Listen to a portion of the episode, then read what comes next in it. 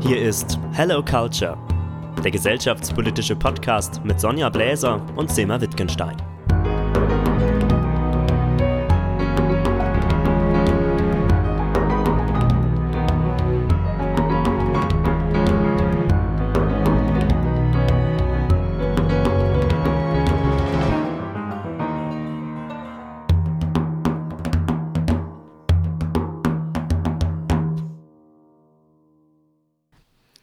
Liebe Sonja. Schön, dass wir wieder zusammensitzen. Das wird noch hier der Spruch der Tagesthemen. Ich wünsche Ihnen einen guten Abend oder kommen Sie gut durch die Nacht. Wir sagen immer das Gleiche am Anfang. Ist nicht schlimm. Ähm, hallo, Selma.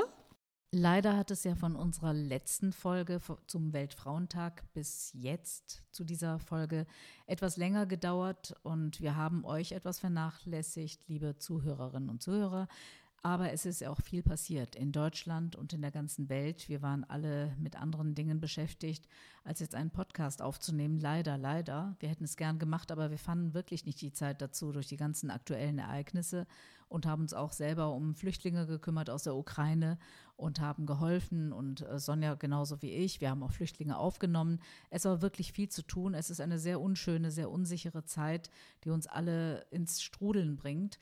Und die letzte Folge war ja der Weltfrauentag und äh, wir haben natürlich auch andere interessante Themen für uns aufgelistet, die wir machen möchten. Und jetzt in unserer sechsten Folge kommen wir endlich mal dazu. Dazu hat Sonja einen wunderbaren Artikel mitgebracht, der zwar aus dem, ähm, aus dem Januar aus der Taz ist, aber äh, nicht minder wert beachtet zu werden, denn das ist etwas ganz Hervorragendes. Und zwar heißt dieser Artikel Die Tigermutter aus Ostanatolien. Die Tigermutter. Ich nuschel neuerdings so komisch.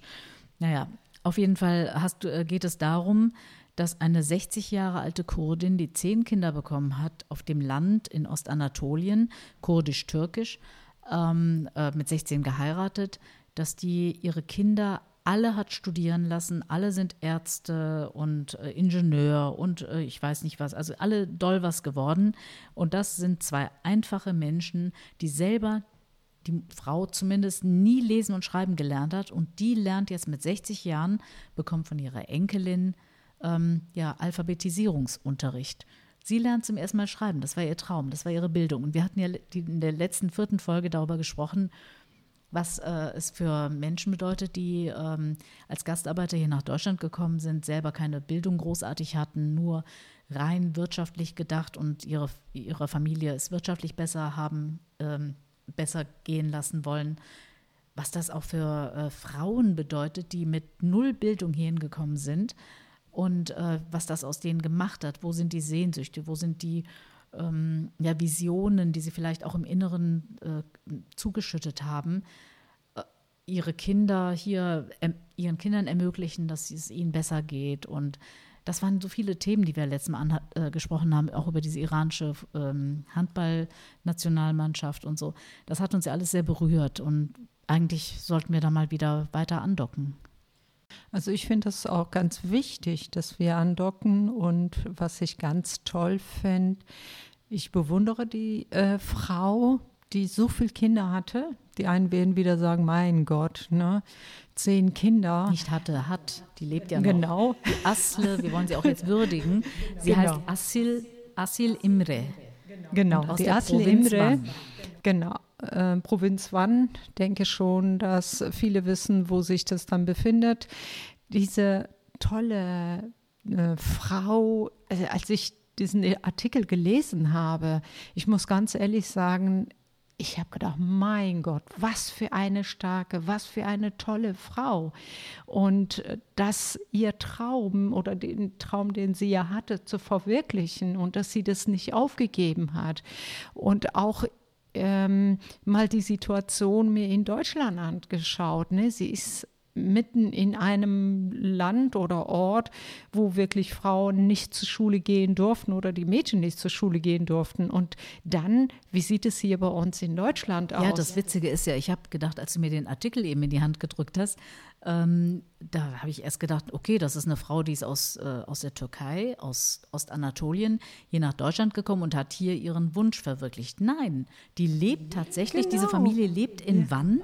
Also Wann ja. ist für mich auch das bestimmt ein wunder wunderschöner Ort. Ich war noch nie da, aber so für mich gedanklich ganz weit Ostanatolien, wo man, du weißt auch noch diese Geschichte von ähm, dem Superregisseur aus der Türkei, äh, jetzt weiß ich den Namen wieder nicht, ähm, der Joll gemacht hat. Ganz, ganz, ähm, du weißt, unser. Da muss ich leider, leider aufpassen. Ja, ich hätte gedacht, genau. Pamuk hättest du eher gesagt, nee, aber. Ist ein Autor, ja, ne? ja, aber ja, ist ja. egal. Auf jeden Fall, mhm. diese Frau, ich bin wirklich Alzheimer-mäßig kommt gleich. Drauf, kommt gleich, genau. Auf jeden Fall äh, hat die diese zehn Kinder, drei Ärzte, vier Lehrerinnen und eine Krankenschwester sozusagen großgezogen und der jüngste Sohn ist auf dem Gymnasium noch in dem hintersten Winkel der Türkei, das wollte ich damit sagen, nicht in Deutschland. Und ich habe meine erste Frage an dich war: Moment, Moment, die ist ja in der Türkei. Aber wie sind die denn dazu gekommen? ja. Wie hat die denn diesen, diese Motivation gehabt, ihre Kinder so anzuhalten? Dass die, ich meine, hier fällt es ja schon schwer. Du hast all, das ganze Schulbildungssystem hast du und äh, musst hinterher sein, dass deine Kinder da irgendwie auf der Schule mitmachen und motiviert sind von zu Hause aus. Und ich habe in dem weiteren Artikel dann gelesen, dass sie und ihr Mann, die hat mit 16 diesen Mann geheiratet, der war Bauarbeiter, dass sie erstmal Türkisch gelernt haben, daheim und auf eigene Faust, was ja auch nicht selbstverständlich ist, weil es sind Kurden die natürlich auch gezwungen wurden, Türkisch zu sprechen und viele haben sich auch geweigert, dann irgendwann aus Stolz und wollten ihre Sprache zu Hause sprechen, die aber für ihre Kinder sich selber weitergebildet haben und gesagt haben, wir lernen Türkisch und anscheinend, weil so genau steht es nicht in dem Artikel, aber so stelle ich mir das vor, weil du musst ja schon einen Antrieb haben, deine Kinder irgendwie dazu zu bringen, dass sie da mitmachen. Und das ist wirklich, da ziehe ich zehnmal den Hut vor so etwas. Ja, das sind äh, für mich Vorbilder und äh, ich hoffe, dass über äh, gerade dann darüber viel mehr gesch geschrieben wird und sie auch begleitet wird. Ich finde das ganz toll. Also das ist eine Frau zum Beispiel, die ich gerne besuchen würde in der Türkei, was leider nicht möglich ist. Ich darf ja nicht in die Türkei wegen meiner Arbeit und die Geschichte. Ja, bleib bitte aber hier. So ich möchte weiter Podcast mit dir machen. okay. Nicht, dass ich dich im Gefängnis besuchen muss, aber ich genau. komme vielleicht auch nicht mehr rein. Du mit Sicherheit auch nicht. Äh, ja, es, das ist auch wieder ein Thema, äh, Semma, was ich gerne auch darüber sprechen würde, was mit uns das dann macht, dass wir nicht mehr in die Heimat können, in dem wir gelebt haben oder die Heimat unserer Eltern. Und das sind ja auch Freunde und Verwandtschaft, es ist ja vieles. Aber ist ein anderes Thema. Ich würde gerne diese Frau treffen, ich würde gerne die Familie kennenlernen wie du gesagt hast, sie, sie lebt ja in der Türkei, in Ostanatolien, wo viele sogar Kilometer fahren mussten, um überhaupt ihre Kinder zur Schule zu bringen.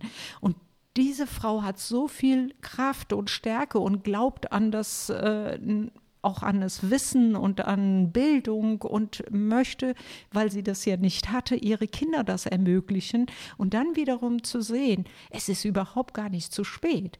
Und wenn ich über die mh, hm, Frauen oder Familien, die hier in Deutschland sind, die schon seit Jahren hier sind, dass die immer noch Probleme haben, nach 30, 40 Jahren die deutsche Sprache so sprechen zu können, dass sie keinen Dolmetscher benötigen, dass sie keine Übersetzer benötigen, dass sie dann nicht ihre Kinder unbedingt unbedingt mitnehmen, äh, ob das jetzt Arztbesuche sind oder ob das dann eben Behörden sind, Institutionen sind, was das ja für die schon bedeutet. Und äh, viele von denen aufgegeben haben, dran zu glauben, dass man auch in einem höheren Alter äh, die Sprache lernen kann oder schreiben, lesen kann und rechnen kann. Wir haben ja viele Menschen, die ähm, Analphabeten sind. Die sind Analphabeten und, und äh, wir haben hier in Deutschland Deutschkurse, Integrationskurse, Alphabetisierungskurse. Wir haben so viel Möglichkeit. Aber in der Türkei hast du diese nicht Möglichkeit. Und wie du auch gesagt hast, für sie, sie hat ja früh erkannt, wie wichtig das ist, dass sie die türkische Sprache lernen muss, weil die Sprache ist Schlüssel für alle Türen und alle Möglichkeiten. Ja, ja, da stand ja in dem Artikel, dass sie ähm, immer eine Übersetzerin braucht oder einen Übersetzer brauchte, weil sie ja nur Kurdisch sprach.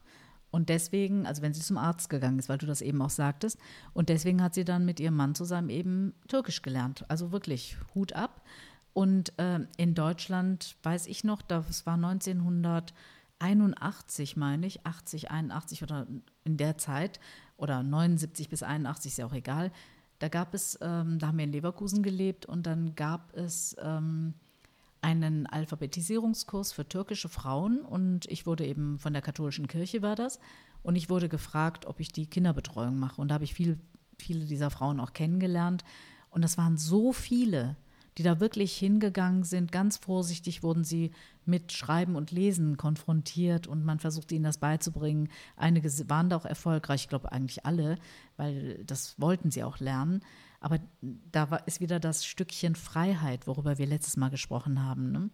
Was es mit dir macht, wie du auf einmal vielleicht Bildung siehst. Und diese Frau, die über das Türkisch lernen und zu so sehen, ich, ich kann da in meiner Gesellschaft ohne Hilfe weiterkommen, und ich frage mich so, ich stelle mir vor, die liegen zusammen im Bett. Also mit 16 hat sie geheiratet. Ich weiß ja nicht, ob es eine Liebesheirat war. Und dann reden die da über den Tag. Vielleicht war, war das ein ganz liberaler Mann. Ich stelle mir das schön vor. Also ich will es mal schön vorstellen. Und dann sagen sie, das ist doch gut, wenn unser Sohn weiter auf die Schule geht, oder? Die anderen Kinder mussten eben Bauarbeiter werden, wie ihre, wie ihre ähm, Eltern. Und sie haben gesagt, nein, unsere Kinder sollen weitergehen auf die Schule. Also dann müssten die ja zusammen das gemacht haben, weil wenn einer sich dagegen stellt, gerade in dieser Gesellschaft, kann das ja nicht funktionieren. Die müssen ja wirklich eins gewesen sein mit ihren Wünschen und Gedanken. Und dann zieht sie die groß und sagt dann, jetzt möchte ich schreiben und lesen lernen. Ist das nicht schön? Es ist wunderschön. Und die Enkelin unterrichtet sie. Ist das nicht toll? Eine Enkelin, die jetzt, was weiß ich, auch zur Schule geht und sie lernt, sie benutzt die äh, Schreib nicht Tafeln, das gibt es ja nicht mehr, Schreibhefte der Enkelin und die äh, Schreiblernbücher ähm, der Enkelin und Lesebücher. Das ist doch toll. Weißt du, das erste Mal einfach einen Buchstaben zu malen und zu schreiben. Das ist ja, viele sagen ja, ich habe angefangen zu malen. Es war Schreiben, aber für mich war das. Und das Tolle ist, nicht nur ihre Söhne, auch ihre Töchter ja, hat sie ja ermöglicht und das in Ostanatolien ermöglicht. Und was ich ganz toll nee, finde. Fünf Töchter, Entschuldigung. Fünf, fünf Töchter. Ja, fünf Töchter ja. ermöglicht. Sie hat keinen Unterschied gemacht. Und ähm, das Bild, was du auch gesagt hast, dass die da liegen und äh, zusammen liegen und darüber dann reden, wie sie ihre Kinder unterstützen können, was für sie wichtig ist, ist ein wunderschönes Bild. Und, aber wenn der Mann nicht dafür bereit wäre, wenn der Mann selber äh, das Ganze nicht hinterfragt hätte, dass, dass das nicht geht, dass die Kinder dann irgendwo bestimmte Ach, du liebe Güte, jetzt habe ich vergessen, mein Telefon auszustellen. Aber okay, ist egal. Aber ja, ist ja nicht schlimm, wir sind ja hier im wahren Leben. ne? ähm. Äh, dass der Mann auch sich als Mann gelöst hat von den ganzen Vorgaben, wie ein Mann zu, zu äh, funktionieren hat, das finde ich auch wieder toll, dass er die, die auf die Frau hört, dass er dann eine Gemeinsamkeit da ist und für die die Familie wichtig war. Und ich gehe schon davon aus, ich kenne ja die Gegend, meine Eltern kommen ja aus der Gegend. Es ist je nach, wo man groß geworden oder mit welchen Familien schon auch schwierig, Mädchen mehr Freiheit zu, zu geben. Und manche Männer leiden schon darunter und andere finden das noch, ja ne? auch toll. Also heute noch, heute, ja, genau. Nicht von ne? vor 30 Jahren oder so, sondern heute. Heute noch, heute noch, weil wir haben ja in, in unserer Beratungsstelle ja auch äh, ähm, Hilfesuchenden, die aus der Gegend ja auch kommen. Daher berichten sie ja darüber, äh, wie das ist. Oder die berichten zum Beispiel, eine Frau hat gesagt, ich erzähle die ganze Zeit meinen Schwiegereltern und meinem Mann, ich gehe zu Teppich äh. Und dabei machen wir das nicht, sondern da ist eine Frau, die bringt und Lesen und Schreiben heimlich bei. So was zum Beispiel, was ja auch wunderschön ist und finde das auch ganz toll. Und äh, also ich bewundere sie. Vielleicht gibt es irgendwann die Möglichkeit, dass ich dann auch wieder in die Türkei gehen kann. Und äh, aber wenn wir denn ne, die Situation jetzt auch in, in Deutschland uns mal anschauen, wie auch, wie die Frau ja das ja auch beschreibt, dass sie äh, Dolmetscherin mitnehmen musste oder jemand von der Familie, da gab es ja keinen Dolmetscher, da musste ja jemand von der Familie mitnehmen.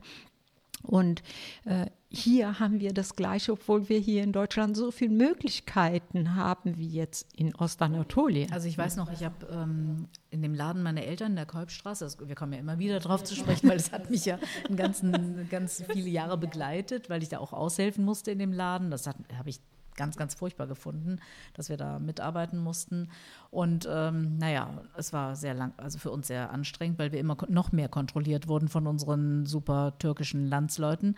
Und ähm, dann kamen einige Frauen, die hatten, äh, die konnten auch Kurden, die konnten gar nicht Türkisch, die hatten ihre Kinder dabei. Also meistens ein Sohn, meistens männliches, äh, männlicher Nachkomme. Und die wurde, da wurde übersetzt, was die Mutter haben wollte. Also ein Viertel, also 250 Gramm, nee, stimmt ja gar nicht, das ist ja sehr deutsch, 250 Gramm. Die Türken und Araber, die haben eigentlich immer zwei Kilo gekauft. ich meine, das, das ist, ist, kein Vorurteil, das ist wirklich so. Ich meine, das ist ja was Schönes. und auf jeden Fall immer gezeigt, äh, auf das Gemüse, dies Gemüse, weil wir konnten uns als Türken auch nicht mit einigen verständigen. Entweder aber es, also Arabisch konnte meine Mutter ja und mein Vater auch. Aber es war kurdisch natürlich. Und in deutschen Geschäften, wenn sie irgendwo hingegangen sind oder aufs Amt, war immer meistens ein äh, Kind dabei, Tochter oder Sohn. Und ich habe mal bei einem Frauenarzt ähm, einen Job gehabt, äh, meinen hochverehrten, verstorbenen, Gott hab ihn selig, Onkel Ismet Turanle. Das war der bekannte Gynäkologe in äh, Köln, der für Fruchtbarkeitsgeschichten stand, also der viel in der Forschung für Fruchtbarkeit gemacht hat, also diese ganzen Frauen, die keine Kinder kriegen konnten und so. Da waren sehr, sehr viele türkische Patienten natürlich. Das war so sein Ding. Der war Ismet Abi, der große genau. Bruder Ismet. Und äh, der hat mich immer gefragt, ob ich in den Sommerferien dort übersetze, weil er, wenn er in Urlaub gefahren ist mit seiner Familie, irgendein Arzt da Vertretung hatte. Meist waren es Perser oder Deutsche und ich konnte halt auf Türkisch, musste dann mit rein in die Untersuchungen. Du, das erste Mal, als ich da drin war, da dachte ich, was ist denn das jetzt? Da kommt eine Frau rein und die sprach, also man fragte sie irgendwie was und das verstand sie nicht. Dann kam ihr Mann, sollte mit reinkommen. Und dann wurde sie, also es war das Allerschlimmste, was ich erlebt habe damals in, meinem jungen, in meinen jungen Jahren, äh, wurde sie natürlich wie immer gefragt, wann hatte sie ihre letzte Menstruation. Das fragt ein Gynäkologe halt immer. Und ähm, da hat sie ganz verschämt in den Schoß geschaut und hat dann ihrem Mann da irgendwas zugeflüstert. Und dann hat der Mann musste sagen, wann sie ihre letzte Menstruation hatte. Das muss man mal vorstellen. Ja, also sowas von, Person. sowas von äh, schamhaft und äh, vielleicht auch nicht wissend. Ich weiß ja nicht, woran der Mann sich das gemerkt hat. Keine Ahnung. Aber da wollen wir jetzt nicht vertiefen. Ne? Ähm, aber das ist wirklich so dieses unselbstständige Abhängigsein von anderen, nicht reden können, nicht äh, sich äußern können. Was hatten wir ja beim letzten Mal auch, dieses äh, Gespräch. Und trotzdem wollen wir auch diesen Müttern dieser ersten Generation, auch der zweiten Generation zum Teil, diesen Müttern und diesen Großeltern, wir müssen denen auch ein Denkmal setzen. Das ist ein Wahnsinn. Die kommen aus, der, aus ihrem Heimatland, äh, haben noch nie eine Rolltreppe gesehen, haben noch nie Technologie gesehen in dem Maße, wie sie es damals in den 70er Jahren in Deutschland erwartet hat und müssen damit fertig werden, sind offen. Wir haben ja gesagt, die waren offener als die dritte, vierte Generation zum Teil heute. Und diese Frauen haben irgendwie im stillen Kämmerlein irgendwie ihre Kinder unterstützt, manchmal sehr oft vielleicht sogar gegen den Willen des Manns, gegen den Willen des Clans, der Gesellschaft, des Drucks. Und diese Frauen, wenn die Kinder aus dem Haus sind, da sprachen wir drüber, diese Frauen. Was passiert mit diesen Frauen? Was erleben die? Du hast mir eben was erzählt mit dieser psychischen Belastung dieser Frauen, wenn sie eben keine äh, Erfüllung in ihrem Leben hatten. Ja, sie haben, äh, weiß es immer, die, die meisten Frauen haben funktioniert.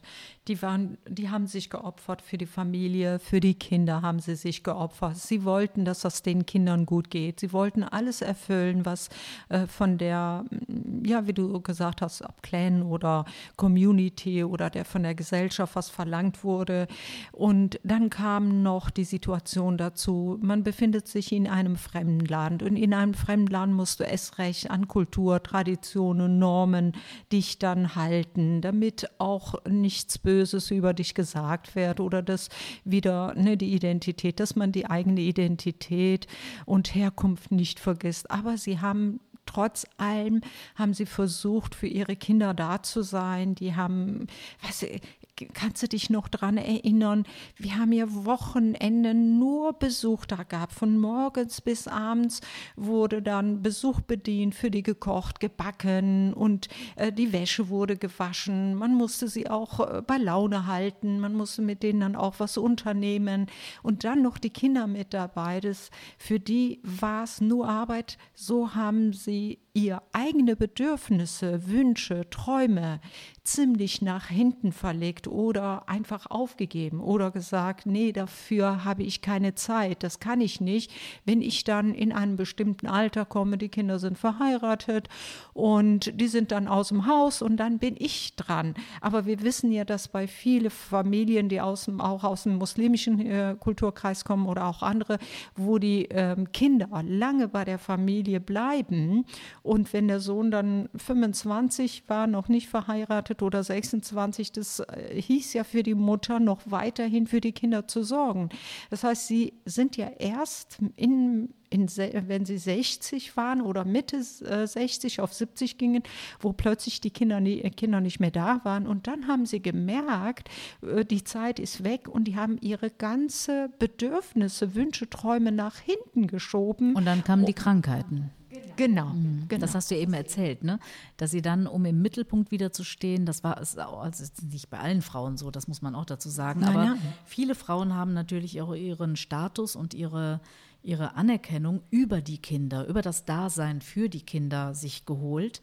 Und das war natürlich das Elixier äh, der Mutter, der Großmutter, ich bin wichtig, ich bin das Zentrum der Familie, aber natürlich immer nur so, dass es innerhalb der Gesellschaftstradition auch passte. Und äh, da wir, weil du es eben sagtest, äh, Arztbesuche, hinterher kommen die Sachen raus in psychosomatischen Geschichten. Also dann haben sie das Wehwehchen, dies Wehwehchen. Ich weiß noch, äh, ich war ja mal mit einem Arzt verheiratet und äh, habe auch in der Praxis gearbeitet. Immer wenn türkische Familien kamen, die kamen natürlich, weil ich da gearbeitet habe eine Zeit genau. lang und äh, konnten sich mir gegenüber äußern und ich konnte ja übersetzen und konnte das verstehen, was sie gesagt haben. Ähm, das fand ich immer so gemein, dass deutsche Ärzte, wenn also eine türkische Familie kam, ähm, die sagten dann, ja, also mein damaliger Mann war Lungenfacharzt, ein Deutscher, und dann hieß es erstmal, ja, ich habe hier Schmerzen und dann hieß es, ah, ich habe noch da Schmerzen und da Schmerzen. Dann fiel denen, weil sie ja reden konnten, weil sie mit mir über die Sache reden konnten, hatten sie alles, was sie aufgespart hatten, wo sie sich nicht äußern konnten, haben sie auf einmal alles genannt. Und viele deutsche Ärzte, auch leider mein damaliger Mann, also das habe ich ihm auch gesagt, da war ich auch sauer, haben sich im Privaten darüber lustig gemacht, wie mediterrane Menschen immer noch mehr Wehwehchen auf den Tisch kehren. Sie haben das dann genannt Morbus Mediterraneum, ja, und das fand ich ganz, ganz schrecklich. Ich habe, als sie anfing zu lachen, habe ich mich persönlich äh, gebrandmarkt und verletzt gefühlt und habe gesagt, was seid ihr doch für Idioten? Wie könnt ihr das wagen? Und habe denen erstmal erklärt, was das für diese Menschen bedeutet, einen Ansprechpartner zu haben, der sie sprachlich einmal erstmal versteht, was sollen sie denn von einem deutschen Arzt sagen oder für irgendeinem anderen, wenn sie da sitzen und sich nicht äußern können und gar nicht die Schmerzen oder die Wehwehchen, die sie hatten, äh, beschreiben können. Aber natürlich ist im Alter dann auch über diese äh, Schmerzen, die dann rausgekommen sind. Wir wissen das alle wenn du sagst, ähm, ich habe es am Nacken, die Wirbelsäule, du hast eine Last im Nacken, du hast, das sind ja nicht nur sprichwörtliche Sachen. Genau. Du trägst ja auch was mit dir, du nimmst es dir zu Herzen, äh, du hast Kopfschmerzen, dein Kopf ist voll. Das ist so viel, was natürlich auch psychisch da eine Rolle spielt, ja. Und erst dann kannst du, wenn die Kinder, wenn die Belastung ist ja keine Belastung in dem Sinne, aber für die Mütter ja, ist das keine Belastung, nein, aber sondern ne? eigentlich ja aber schon. Also wir wollen es nicht negativ sagen, aber wenn die aus dem Haus sind, das gilt ja auch für deutsche Frauen, ne, muss man ganz klar Selbstverständlich. sagen. Wenn du immer eine für Aufgabe alle. hattest, Kind, Kind, Kind, Schule, dies, das, dies, und dann bist du alleine und die meisten äh, sind ja dann in dieser Leere und merken dann erst, hören erst dann das erste Mal in sich rein. Und ich habe das gemerkt bei meiner Mutter. Ich weiß nicht, wie es bei dir ist, von der Beratungsstelle. Bei Henna Mond hast du natürlich ähm, ganz, ganz viel Kontakt zu Frauen, die mit dir darüber reden. Aber wie ist denn das Persönliche? Also, ich frage dich gleich mal, was deine Mutter gesagt hat. Meine Mutter hatte den Wunsch, das habe ich auch sehr spät mitgekriegt, die wollte schwimmen lernen. Ich habe ihr, glaube ich, als sie 56 war, einen Schwimmkurs geschenkt. 56, da hatte sie ihren ersten Bandscheibenvorfall schon hinter sich, Operation. Und die hat mit 56, habe ich ihr eine Schwimmlehrerin oder einen Schwimmlehrer, weiß ich gar nicht mehr, engagiert in dem, da wo wir lebten, in dem damaligen Wohnort im Hallenbad. Und da hat sie Privatunterricht bekommen und hat schwimmen gelernt. Und die war so glücklich. Die hat mir ein paar goldene Ohrringe von ihr geschenkt. Die war so glücklich. Die hat gesagt, ich hätte einen Traum von ihr verwirk verwirklicht. Und die ist eine Frau, die ist am Meer groß geworden. Überleg mal. Muss man sich mal vorstellen. Am Meer groß geworden und hat nie schwimmen gelernt. vor der, ja. vor der Tür ja. gehabt. Und der ne? zweite Wunsch, das weiß ich nicht, ob ich ihr den noch erfüllen kann, weil das ist, ähm, vielleicht mache ich das auch noch. Sie wollte so gerne Englisch lernen. Die wollte so gerne Englisch lernen. Das war für sie so eine, aber das habe ich auch leider sehr spät erst mitgekriegt. Jetzt ist sie halt 85, ne? Mal gucken, vielleicht geht das ja noch. Ja, und deine Mutter? Siehst du ja, ja bei der Frau, Ach ja, die, die Frau Löwin. Genau, die ne? Tigermutter. Die Tigermutter, die hat, jetzt die hat es ja auch gelernt. damit angefangen, das ist ja nie ja. zu spät. Bei meiner Mutter war es total verrückt und zwar, Mama ist ja viel auf dem Felder gewesen und ist äh, viel an ähm, Flüsse vorbeigekommen, die sie überqueren musste oder auch Seen. Und bei uns in dem Dorf, wo ich geboren wurde, da gab es einen kleinen See, ne, so Tümpel. Und äh, Mama wollte da drinnen immer schwimmen, wollte den anderen beweisen, weil die meisten Angst hatten vor diesem Tümpel, weil dann irgendwie Geschichten erzählt worden sind, dass da ein Tier lebt. Und Mama wollte gerne da rein, aber ähm, sie durfte das ja auch nicht. Und als ich ja, so 17, 18 war, sind wir heimlich, habe ich die Mama dann mit zum Schwimmbad mitgenommen. Und äh, dann sind, Nein, zum, zum Schwimmbad. Schwimmbad. Ja, ah, ins okay. Schwimmbad mitgenommen. Und was haben wir dann zuerst gemacht? Wir sind erstmal in den Kinderbecken gegangen damit und habe ihr dann diese Schwimmflügel äh, angezogen. Und äh, sie ist, natürlich wollte sie keinen Badeanzug, weil sie sich ja geschämt hat, weil sie ja so gewohnt war. Das war dann auch kein Problem. Ich hatte dann mit dem Schwimmmeister gesprochen, ob die Mama dann eben so, so ein, wie ein Leggings äh, ähm, anhaben darf. Und dann hat sie versucht, da zu schwimmen und sie war so glücklich. Sie war genauso, wie du auch sagst, total glücklich. Und das war das erste und letzte Mal, dass sie schwimmen gelernt hat. Und dann gab sie dann immer bei den anderen Frauen dann an. Sie kann schon ein bisschen schwimmen, ne? Und die anderen haben dann immer sich kaputt gelacht. Aber ähm, mit in meiner Arbeit merke ich ganz deutlich Frauen, die so ab ähm, 60, 65, wie psychisch wirklich die auch krank sind oder fertig sind. Das ist ja jetzt nicht negativ gesagt, sondern mir, mir tun diese Frauen leid, weil sie auf so viel verzichtet haben. Nicht nur jetzt auch auf Lesen und Schreiben, aber auch vieles andere. Und äh, das Thema, wo ich gesagt habe, äh, Sammer, es geht ja auch hier um medizinisches Wissen. Ein, ein Mensch, äh, die oder der nicht lesen kann, und wir haben ja viele Analphabeten hier in Deutschland auch, die nicht lesen und schreiben können. In dem Alter ist es so schwierig, schwierig, ihnen zu sagen, das ist jetzt psychisch und das liegt nicht äh, jetzt an, an irgendwelche Krankheiten oder man ist dann wirklich so krank, dass man denen erklären muss, woher das kommt. Und dieses das ist so schwer, denen zu erklären, woher das kommt, wieso das so ist, wieso manche Medikamente genommen werden müssen und welche wieder nicht. Und viele, wie du auch gesagt hast, sind psychisch äh, so, so labil und fertig, dass die wirklich alles erzählen wollen. Denen tut es ja auch alles weh, weil sie ja plötzlich auch darüber reden, wie du das gesagt hast. Aber gewisse Sachen, zum Beispiel bei, bei meiner Mutter, ähm, sie hatte manchmal wegen dem Rücken hatte sie Schmerzen.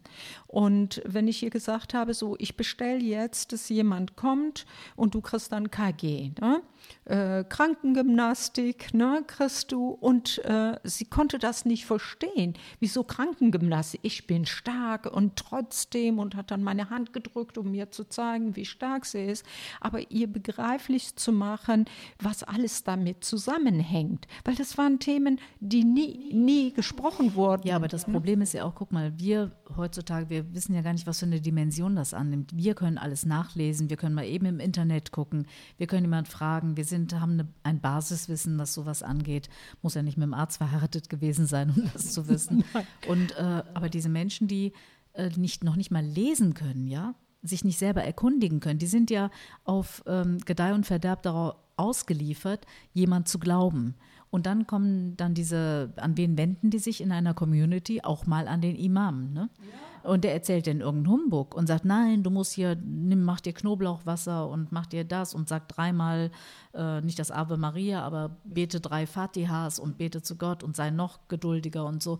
Den kannst du ja alles erzählen, oftmals. Ne? Das ist das Problem und das ist auch gut, dass du das dann auch ansprichst. Das ist das Problem, dass gerade Menschen, äh, Frauen, die, aber auch Männer, die nicht lesen, schreiben können, auch noch wirklich manipulieren. Die, die Imame sie manipulieren oder beziehungsweise dann auch weiter sie, ja, es wäre gemein, dann zu sagen, dumm halten, aber unwissend äh, halten. Nein, du kannst es ruhig so ne? benennen. Ne? also es, wird ja auch bewusst ne? dumm gehalten. Ich meine, ne? guck dir genau. ein ganzes Land an, da äh, unser ehemaliges Heimatland. Da werden Menschen, das ist Brot und Spiele, ja, die man versucht da irgendwie äh, durch irgendwelche Währungspolitik äh, denen was vorzugaukeln und es sei alles gut, um von, von den inneren Problemen abzulenken. Das ist alles nur Europa schuld und überhaupt ist äh, Zinspolitik, äh, darf man nicht machen und so weiter und so fort, wie es jetzt gerade wieder gesagt wird äh, weil da wird alles mit dem Koran und was weiß ich was begründet. Aber ich, auch hier werden Menschen dann tatsächlich für dumm, dumm gehalten. gehalten. Ja, ja, Nicht für dumm gehalten, sie werden bewusst dumm gehalten. Ja, für ja. dumm gehalten ist ja was anderes. Ne? Ja, ja, das stimmt. Und, hast, ähm, hast, also gerade diese äh, Religionsgeschichte, die dann da wieder mit reinspielt. Du hast ja in vielerlei Hinsicht, ähm, ich habe letztens eine Serie gesehen äh, auf Netflix, die heißt Bir Bashkadir. Ähm, wie kann man es übersetzen? Äh, eins ist anders, eins ist anders, eins jeder ist anders oder so. Jeder ne? ist anders. Und da geht es um eine Frau, die als Putzfrau, als Haushälterin bei irgendeinem Typen in, in der Großstadt arbeitet und dann auch so Begehrlichkeiten entwickelt, was wie der lebt. Und sie himmelt ihn auch ein bisschen an am Anfang.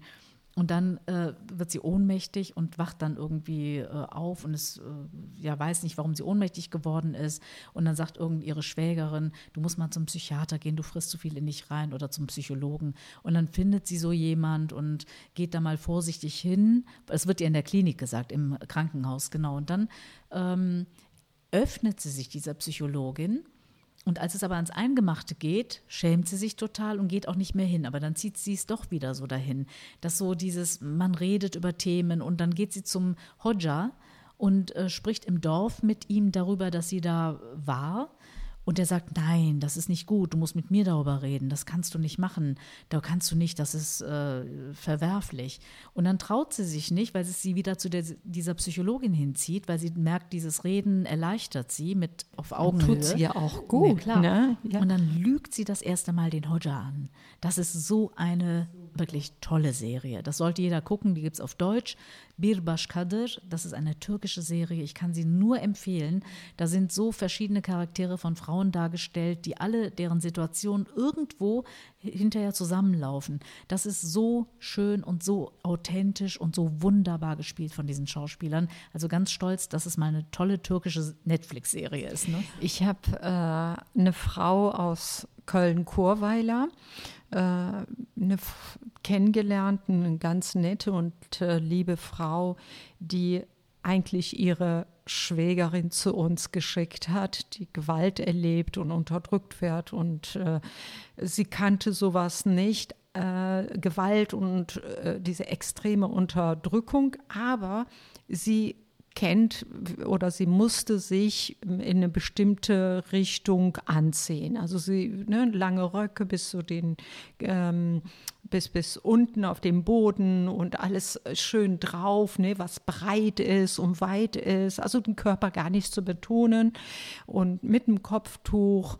Ähm, also so wie man manchmal dann manche Frauen dann halt kennt, auch ein Mantel durfte nicht zu eng sein, Mantel musste ganz breit sein. Und sie hat mir dann geschickt und dann haben wir dann so miteinander gesprochen, wie so Schicksale mancher Frauen aussieht. Und dann haben wir über Träume und Wünsche dann gesprochen. Und irgendwann kam sie vorbei nochmal und sagte, ja, ich bin jetzt hier und wollte mal einen Tee trinken mit, mit dir. Ne? Und dann erzählt sie, ich weiß es nicht, ob das eine Sünde ist, was ich gemacht habe. Und hielt meine Hand fest und ließ und ließ nicht los, trotz Corona. Ne? und stellen Sie mal vor, ich bin in einem, äh, in einem Geschäft gegangen, aber dann nicht in Köln, sondern ich bin nach Düsseldorf gefahren, habe meinem Mann gesagt, dass ich dann jetzt äh, in, in Köln bei einem Arzt bin und lange gewartet habe. Da bin ich in einem Laden reingegangen, das, da gingen nur deutsche Familien oder Frauen rein. Da bin ich rein und habe ein Kleid nach dem anderen angezogen, sogar körperbetont. Ich war so hübsch da drin und die erzählt, es war total super. So, und dann hat sie sich irgendwann ein Kleid gekauft mit Tierbilder drauf. Also richtig schön Vögel und sowas alles. Und dieses Kleid hatte sie angezogen, aber droben drüber einen weiten Pulli, damit man ja auch die Brüste und das Ganze dann nicht sieht. So, und jetzt kommen wir zu Imam. War in der Moschee und dann haben Frauen dann geschaut, was für ein Kleid sie anhat, wie schön das ist.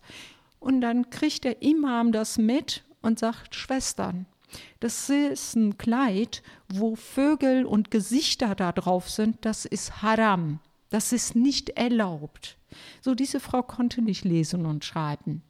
Er hat es wirklich so dargestellt, du darfst sowas nicht anziehen. Bilderverbot im Islam. Genau. Und und sie konnte das nicht verstehen, aber sie war so glücklich darüber. Und das nächste war, ihr Gesicht veränderte sich und sie sagte dann nur, sagen Sie mal, äh, Frau Sonja, ist das wirklich, steht das im Koran? Ich habe mich nicht getraut, meine Kinder oder meinen Mann zu fragen. So, und dann habe ich gesagt, weißt du was, geh zu dem Imam hin und sag ihm, er soll dir die Seite nennen, in dem, wo das drinne steht, dass das Haram ist, dass das eine Sünde ist. Sag den. Sie war bei dem Imam, hat einen Imam gefragt, ja, Hoja, Hoja Qurban Olim sag mir mal bitte, ne, wo das dann drinne steht, damit mein Kind mir das vorlesen kann. Und dann hat er gesagt, das brauche ich nicht. Jeder weiß das. Punkt. Halt schön die Frau dumm. Hoffentlich hast du ihr die Seite rausgesucht, wo es nicht drin steht. Selbstverständlich, mal. Das ist, das ist, ja, das ist äh, und das ist, da, da, sieht man auch, wie man einen Menschen, den ich lesen und schreiben kann, wirklich, wie du gesagt hast, für dumm zu halten und die bleiben dann leider dann auch. Sie war jetzt eine, die neugierig war die versucht hat, so kleine, ähm, kleine Situationen für sich und für ihr Leben, was schön ist, was Freude ist, zu holen. Aber wie viele Frauen haben wir, die diese Möglichkeit nicht haben, die das nicht tun, weil sie sich schämen, weil sie sich nicht trauen und weil sie nicht ihre Familie und Männer sagen, es ist egal, wie alt ich bin, ich möchte in einem Deutschkurs, ich möchte, äh, oder auch Kinder. Das Verrückte ist, wir haben so viel äh, Ähnlichkeiten. Ich war ja auch mit meinem Ex-Mann bei einem Zahnarzt verheiratet. Da kamen ja auch die Patienten, die nicht lesen und schreiben konnten. Und da steht eine 19-Jährige mit der Mutter und erzählt und sagt zu der Mutter dann, ja, jetzt sag mal genau, was du willst. Ne? Auch ungeduldig, weil sie gar keine Lust darauf hatte, mit der Mutter zum Arzt zu gehen, da vielleicht noch eine Stunde zu warten. Und äh, dann, ja, meine Mutter kann kein Deutsch. Und dann habe ich gesagt, ich finde das so traurig, wenn dein Vater nicht erlaubt, dein, dein Opa und Oma nicht erlaubt, dann frage ich mich, warum du deine Mutter diesen Gefallen nicht tust, dich heimlich mit ihr hinzusetzen und die deutsche Sprache beizubringen oder wenigstens, dass sie ihren Namen schreiben kann und keine Xen macht in dem, ne, auf dem Unterlagen. Mir fällt auch gerade ein, ich habe mal einen, ich bin ja Schauspielerin, äh, auch mal ja, intensiv gespielt und so. Aber ich habe einen Kurzfilm gemacht vor, was weiß ich, vor vier, fünf Jahren, ich weiß es nicht mehr. Und zwar äh, von der Hamburger Media, Media School, ähm, hat sogar irgendwie bei so einem Wettbewerb mitgemacht. Das war mit meinem Kollegen Aykut Kayacik, der ein bekannter türkischer Schauspieler ist. Und dieser Film hieß Swim. Und es war eine, so wie so ein Kammerspiel. Also Mann und Frau, die leben zusammen in einer Wohnung und also verheiratet. Sie trägt Kopftuch, er kommt abends von der Arbeit nach Hause, sie tischt ihm Essen auf. Und das, was die Frau, das war ein Kurzfilm, ein 10-Minuten-Film oder 12-Minuten-Film. Und ähm, sie geht heimlich ins Schwimmbad zieht sich ein Burkini an und bekommt Schwimmunterricht. Und sie hat immer eine, irgendwie eine Ausflucht, wo sie hingeht. Und äh, der Mann denkt sich erstmal nichts dabei, der merkt nur, dass so eine Regelmäßigkeit. Und irgendwann findet er auf der Altbauwohnung auf dem Balkon einen nassen Burkini. Und das wundert ihn sehr. Und er fängt an, der Frau nachzugehen, weil er macht sich schon Gedanken, hat die einen anderen, ist die komisch, ist irgendwas. Und dann verfolgt er sie und sieht dann im Schwimmbad, wie diese Frau auch so einen Kurs macht und mit so einer Prüfung auch, da muss ich von so einem 3-Meter-Brett irgendwie runterspringen. Das ist immer eine Überwindung für mich, vom 3-Meter-Brett zu schwimmen. Ich tauche wahnsinnig gut, aber so runterspringen ist nicht so mein Ding von so einer Höhe. Und äh, er sieht das. Und das Ende des Films, sonst hätte ich das auch nicht gemacht, weil ich, du weißt ich bin dagegen, immer diese Kopftuchrollen zu spielen.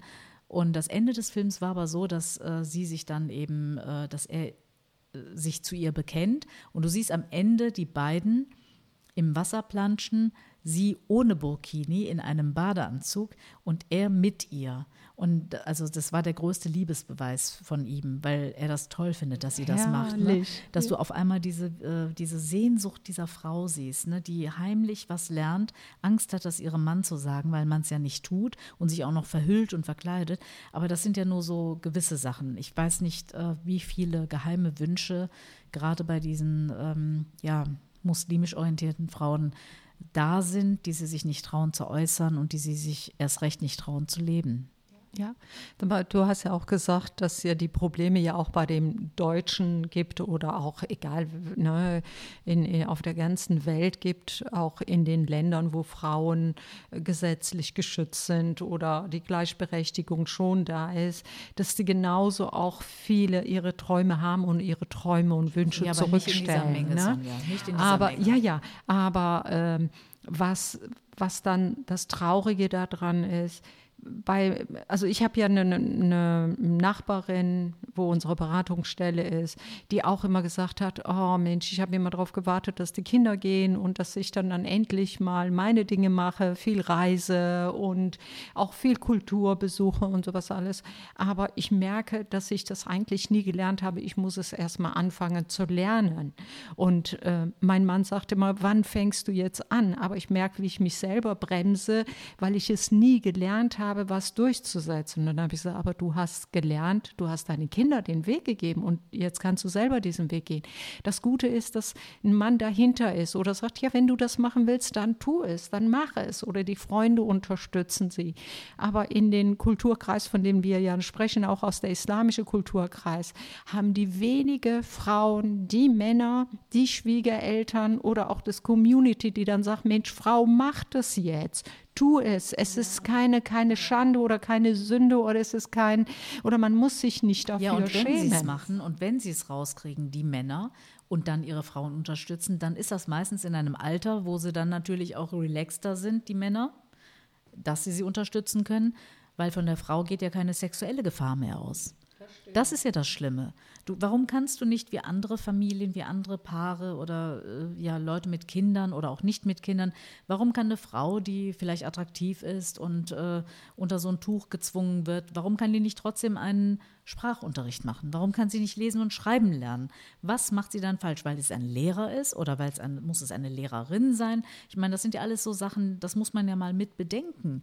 Eine Frau im Alter, im attraktiven Alter, zwischen äh, 14, also ab erster Menstruation, heute ist ja vielleicht früher, bis, äh, was weiß ich, wie lange ist eine Frau attraktiv? Ähm, Immer. Meine, heute sind die Sogar 60-Jährigen schon 90. so richtig cool, ne?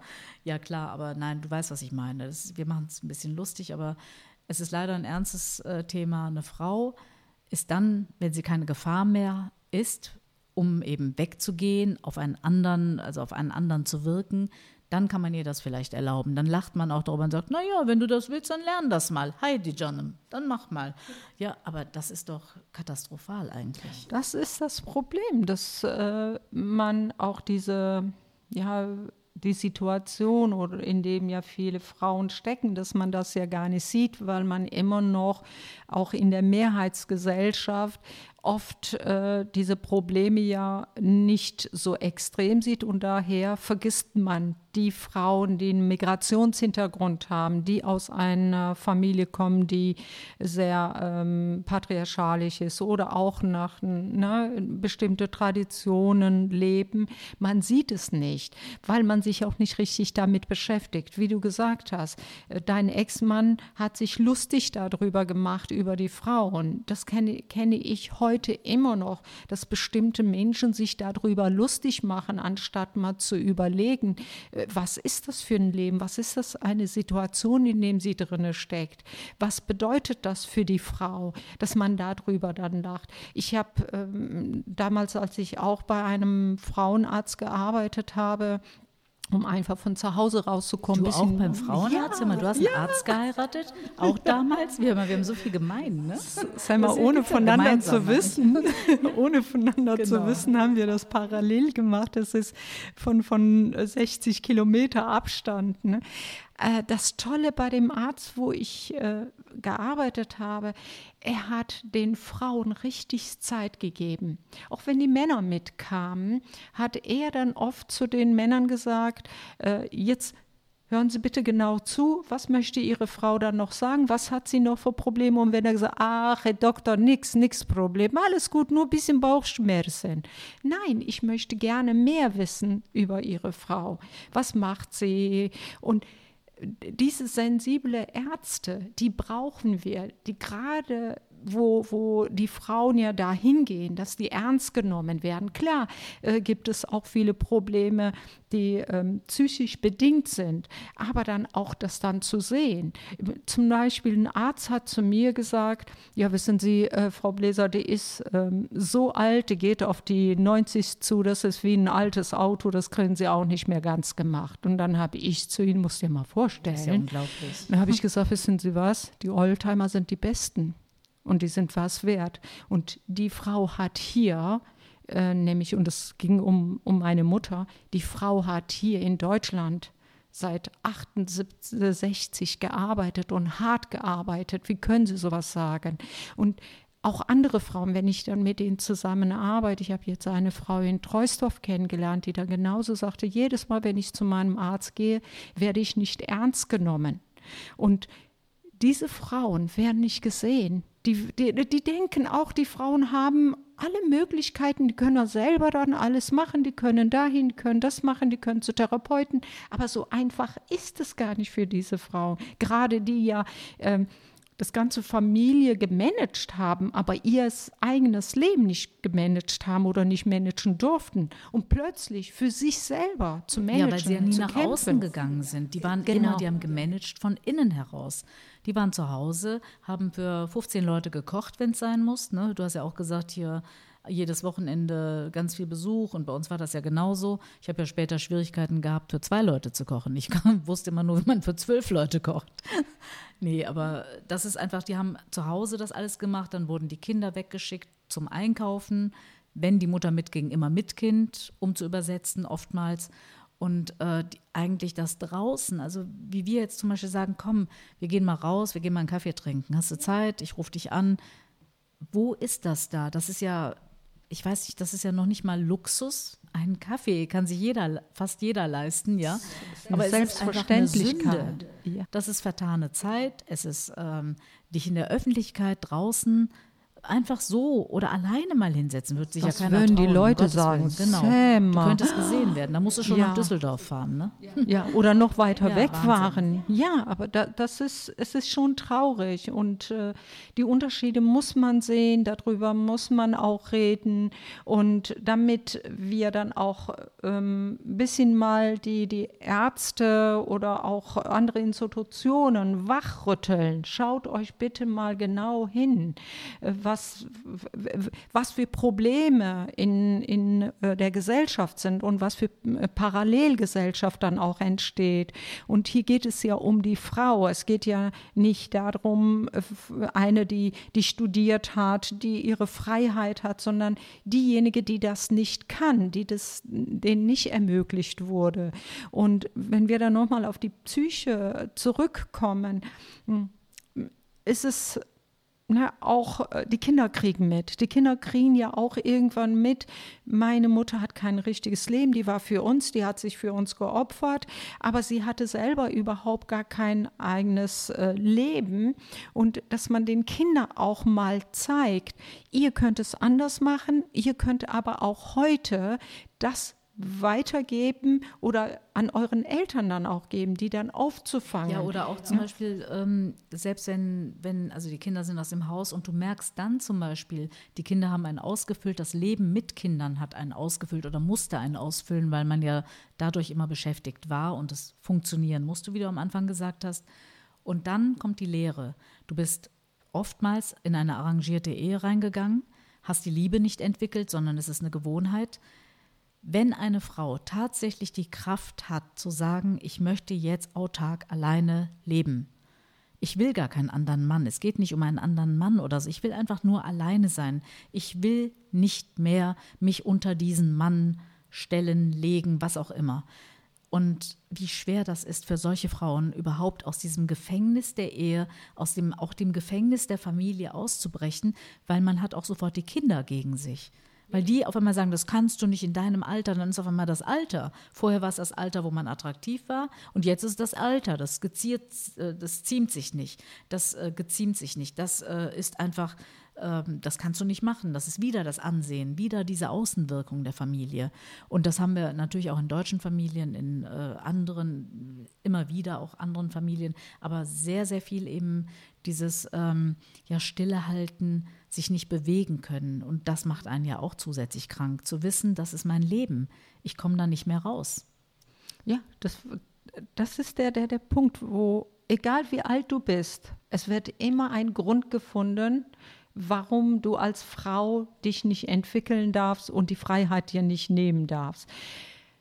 In, in den Frauengruppen, die ich habe, tut es mir manchmal so weh, wenn ich eine Frau, die dann äußert oder höre, wie sie sagt, wissen Sie, ich habe meine Kinder großgezogen, die sind alle gut verheiratet, die sind alle super gut versorgt. Da bin ich froh darum. Aber den Leid, den ich ertragen musste durch meinen Mann, die Gewalt, die ich ertragen musste. Ich weiß es, auch wenn das eine Sünde ist und Gott mich dafür bestraft, ich bin froh, wenn er nicht mehr da ist, damit ich ein Leben führen kann, damit ich endlich da raus bin. Und diese Frauen, die sieht man nicht. Die werden, die werden, die sind so unsichtbar, un, unsichtbar, sagt man ne, dazu. Die sieht man nicht. Und wer die sehen könnte, sind entweder die Beratungsstellen oder auch die Ärzte, egal welche Ärzte das sind, die müssen viel, viel mehr hinschauen. Es die eigenen Kinder viel, viel müssen Beratungsstellen da sein und die Beratungsstellen und auch diese, die Psychologen, gerade für Menschen mit Migrationshintergrund, gerade Krankenkassen, äh, wo zuhauf immer noch und nöcher kleine Krankheiten sich häufen bei Personen. Da muss man doch mal genau hingucken. Warum gibt es keine Möglichkeiten, solche Frauen irgendwie besonders zu unterstützen? Wir müssen viel mehr Förderung in solchen Institutionen, in solchen Vereinen, in solchen äh, Praxen erfahren und nicht noch mehr Bürokratie. Frauen müssen schneller wirklich gehört werden können. Die müssen Andock, Andockstellen, Anlaufstellen haben, wo sie auch aufgefangen werden können. Gerade solche Frauen, deren Kinder aus dem Haus sind, die jetzt alleine zurückbleiben. Und ich weiß nicht, wie man das bewerkstelligen soll. Es ist ja, wir können ja keine Lösung hier in dem Sinne anbieten, aber anregen, immer wieder anregen, äh, doch bitte genau hinzuschauen. Wenn man solche Leute in seiner Umgebung hat, da kann man doch auch mal fragen, wenn man solche Nachbarn hat, wie geht es ihnen eigentlich? Genau. Frau Öztürk, Frau äh, Schimschek, sagen Sie doch mal, äh, geht es Ihnen gut? Was machen Sie denn? Die Kinder sind ja weg. Was, womit beschäftigen Sie sich denn? Vielleicht kann man ja auch äh, Kontakte knüpfen und äh, versuchen, ein Lächeln zu entlocken und zu sagen, das schauen Sie doch mal, Sie haben die Möglichkeit, haben Sie mal Lust, mit auf einen Spaziergang zu kommen? Haben Sie mal Lust, auf einen Tee rüberzukommen? Und äh, diese Frauen einfach mehr in den Vordergrund zu stellen. Ich glaube ja auch, diese Sendung, die wir jetzt gerade haben, die ist ja ähm, ein, ja, ein, äh, ein Denkmal für die Frau, die eben nicht kann, wie sie möchte. Sag mal, die, äh, die Menschen müssen sensibilisiert werden. Das ist das Erste. Das andere, äh, es muss politisch ähm, eine Änderung geben und es muss auch äh, Gelder dafür zur Verfügung gestellt werden, damit diese Frauen die Möglichkeit haben. Das andere, Viele von diesen Frauen haben jahrelang gelernt, man geht nicht in bestimmten Kursen, wo viele Deutsche sind, man geht nicht zum Sport oder man geht nicht, äh, ne, dass man sagt, ja, es ist egal jetzt, was, was angeboten wird, man geht nicht dahin. Und das neu zu lernen, zu sagen, ich möchte, oder auch viele wissen gar nichts davon, dass man sowas hat. Äh, oder einfach zum Beispiel diese, mh, mm, ähm, wie heißt dann diese Kulturkurse, ne, wo man über Bücher liest, darüber redet. Ne? Wir haben ja nicht nur Analphabeten, die leider diese Möglichkeiten nicht haben, sondern auch äh, gebildete Frauen, die ihre Bildung dann leider irgendwo in die Schublade gesteckt haben, zurückstecken mussten und ganz tolle Frauen sind, die auch einen super Job hatten, als sie dann auch studiert haben oder die Schule und besucht dann, haben. Zack, mit dem ersten Ge Kind alles wieder weg genau. und gar nichts mehr und, machen konnten. Und die wissen das dann auch nicht und die haben es auch nie gelernt und das neu zu lernen ist es auch total schwierig, das muss man schon sagen. Und äh, es gab äh, einen türkischen Sänger, ich äh, habe ihn geliebt, Barış Manjo. Barış Manjo hat zum Beispiel in den Ende der 60er Jahren schon gesagt, äh, Frauen, wenn ihr einen Bleistift bekommt und dieser Bleistift ist ein Schlüssel für alle Türen und für eine Selbstständigkeit und hat dann auch die Politik kritisiert, ihr nehmt diesen Stift den Frauen weg und gibt es den Männern und sagt, das ist nur für Männer bestimmt. Und der hatte vollkommen recht. Das Problem ist nur, wir sind in Deutschland und trotzdem geht es dann weiter. Es, es, es wird dann halt nicht besser. Und Jetzt, wo du äh, Barış Manço gesagt hast, das ist ein ganz bekannter türkischer Sänger, wissen ja. wir, der Lambaya Püfte, das war ein ganz, ganz äh, provokativer Song, also puste die Lampe aus. Aber dabei fällt mir auch ein, ähm, Yol wurde gemacht von Yilmaz Güney, dem super türkischen Regisseur. Der war doch Kurde, ne? Der war Kurde. Das war doch dein ja. Landsmann hier. Ja, super. Ja, ja. ja, ich bin eine Deutsche. Meine türkisch-deutsch-kurdische Freundin. Ich bin eine super. deutsche Eiche. Ich finde das so toll, Sanja. Ich finde es ganz, ganz toll, dass wir noch einmal über die Frauen reden konnten. Und äh, also anhand dieses äh, Tigermutter-Artikels aus äh, Ostanatolien dass wir uns darüber Gedanken machen. Und ich ähm, denke, dass wir wieder was zum Anregen gegeben haben, hoffentlich. Und ich, ähm, ja, wir hoffen beide, ich spreche jetzt in deinem Namen, dass wir äh, euch noch einmal einen kleinen Einblick in die Psyche der äh, Frauen, die eben hierher kommen, gekommen sind, in der ersten Generation vor allen Dingen, die hier malocht haben, wirklich gearbeitet haben, alles getan haben, in den Fabriken, zu Hause funktioniert haben und äh, was bleibt davon übrig? Wenn wir dann sehen, dass die äh, Kinder, die sie großgezogen haben, wiederum Kinder in die Welt gesetzt haben, die auch wieder kind Kinder in die Welt setzen, die auf einmal nicht mehr Identitäten haben, die nicht wissen, wohin. Das ist schon sehr erbärmlich, weil wir in der Gesellschaft einfach versagt haben und immer noch versagen. Und wir müssen weiterhin über die Politik vor allen Dingen reden. Und das sollten wir in einem der nächsten Folgen auch unbedingt tun, wie man etwas verbessern kann wo Ansprechpartner sind, wo wir Gehör finden können, dass man endlich wirklich mal da was bewegt, weil das wird ja nicht weniger, das wird ja mehr. Nein. Und wir fürchten uns vor äh, Rechtsruck, vor Konservatismus. Wir, wir wollen ja liberale, eigenständig denkende Menschen hier in unserer Gesellschaft erziehen und auch haben, die mit uns Gesellschaft gestalten. Und umso wichtiger ist es, hinzuschauen und zu sagen, warum können gewisse Kulturkreise hier keine Identität finden? Wo krankt es dran? Wie, wie äh, geben wir ihnen Identität? Wie können sie sich mit uns identifizieren? Mit uns heißt nicht mit dir und mir, sondern mit einer Gesellschaft, die allen Möglichkeit die Türen öffnet, um, äh, wir sind eine sehr durchgängige Gesellschaft. Uns, bei uns in Deutschland kann wirklich wirklich, wenn jemand möchte, alles erreichen. Wir können von der äh, Hauptschule, von, von die gibt es ja nicht mehr, wir können von, von Nichtausbildung immer noch später ein Abitur nachholen, wir können alles Mögliche erreichen, aber wir brauchen Ansprache und wir brauchen vor allen Dingen Begeisterung für dieses Land. Und wir brauchen Menschen, die füreinander auch da sind, ne? ja. auch Interesse zeigen, ja, Begeisterung, wirklich Interesse. Nicht nur ne? Land, sondern Begeisterung ja. für das System, was wir eigentlich haben, was ein gutes ist. Wir sind sozial abgesichert. Wir haben die Möglichkeit, unsere Meinung zu verkünden. Wir können im Austausch stehen. Es sind so viele wertvolle Sachen, die wir hier in unserer Gesellschaft haben. Und wirklich jeder, ich hoffe, dass auch türkische Frauen uns zuhören, arabische Frauen, syrische Frauen, ich hoffe, euer Deutsch reicht dazu aus, was wir hier sprechen bitte, bitte, nehmt euren Mut zusammen und äh, seid ihr selbst. Versucht für euch zu kämpfen, nicht immer euch zu unterwerfen. Und wir helfen euch dabei, indem wir viel, viel mehr darüber reden. Und äh, ja, Sonja, es war viel länger, diese Sendung, aber es ist auch sehr emotional für uns beide. Ich danke dir so fürs Gespräch und wir freuen uns, wenn ihr euch wieder einschaltet, Sonja Jim. Ja, bis bald und ich freue mich auch sehr, sehr darüber. Das war Hello Culture, der gesellschaftspolitische Podcast mit Sonja Bläser und Sema Wittgenstein.